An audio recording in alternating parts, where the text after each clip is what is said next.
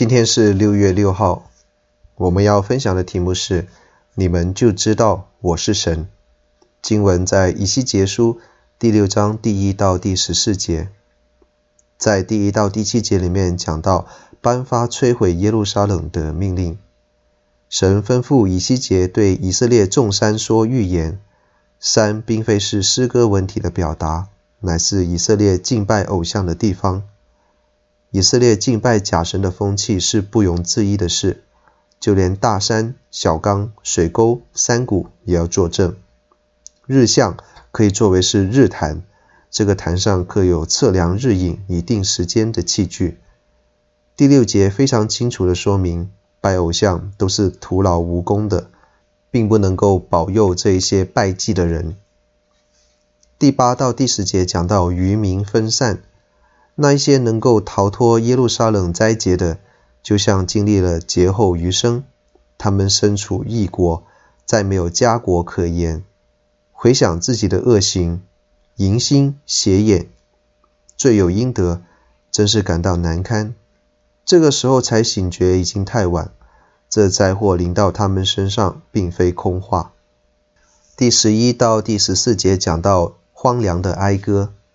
这一段是一首哀歌，复述了第四章开始的时候的信息。以西结拍手顿足，并非幸灾乐祸、落井下石，他只是看到了神的尊名得到辨明罢了。他们就知道我是耶和华。我们时常为自己做错的事情感到懊恼，希望当初这件事情没有发生过，但事情弄到这个地步是咎由自取。就如那些劫后余生的以色列人一样，但是最可惜的是，当机会再次临到的时候，我们这些年轻的人都不能够确保自己不再重蹈覆辙。既然有这样子的体验，又何必叫自己受这样子的心理威胁呢？既然要悔，就要改，求神帮助我们众人，能够有这种有悔就能改的力量。在出埃及记二十章里面。颁布十诫的时候说道：“除了我以外，你不可有别的神，不可为自己雕刻偶像，不可跪拜那些像，也不可侍奉他。接受基督为救主的，也同时接受他为自己的生活的主宰。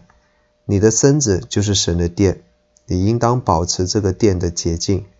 任何人物或者东西，如果取代了神在信徒心中的首位，那就是偶像了。”在你的生活当中，是否有任何的偶像呢？